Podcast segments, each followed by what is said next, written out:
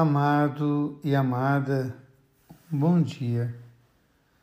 Tenho certeza que já contei para vocês essa história, mas hoje eu a conto mais uma vez.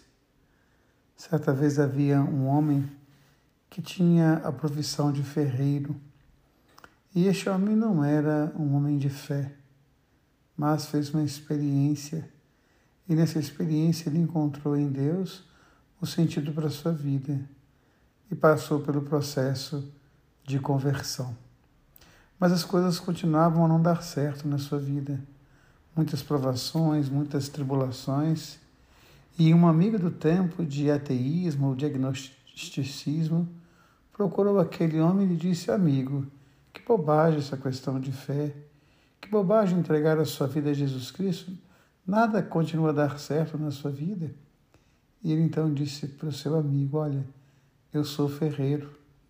A minha função é pegar o aço, colocar no fogo, bater na marreta, até que a ferramenta fique pronta.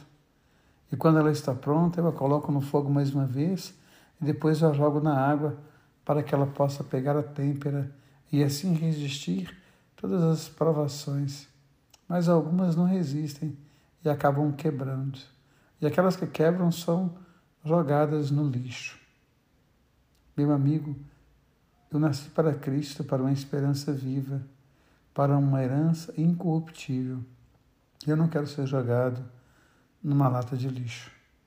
Quando ouço o texto que Pedro escreve para nós, ele vai dizer isso, que o ouro é provado no fogo. E assim somos provados nas tormentas da vida, mas sempre trazendo em nós a marca, o amor de Deus. E quando a gente lê o Evangelho, eu fico pensando em Jesus diante daquele jovem. Há um dos evangelistas que vai dizer que Jesus ficou muito triste porque gostou daquele jovem. Aquele jovem era tão pobre, mas tão pobre, que a única coisa que ele tinha era dinheiro. Ele até sabia qual era o caminho de Deus, mas ele não queria passar pela fornalha. Ele não quis passar pelo buraco da agulha. Ele não quis enfrentar as dificuldades para ter a vida muito maior. Que nós possamos hoje pensar nisso, em tempos de pandemia, em tempos de guerra, em tempos de dor e de angústia, que você possa guardar no seu coração. Deus ama você, Deus ama em você. Amo você. Um beijo no coração, uma semana abençoada. Amém.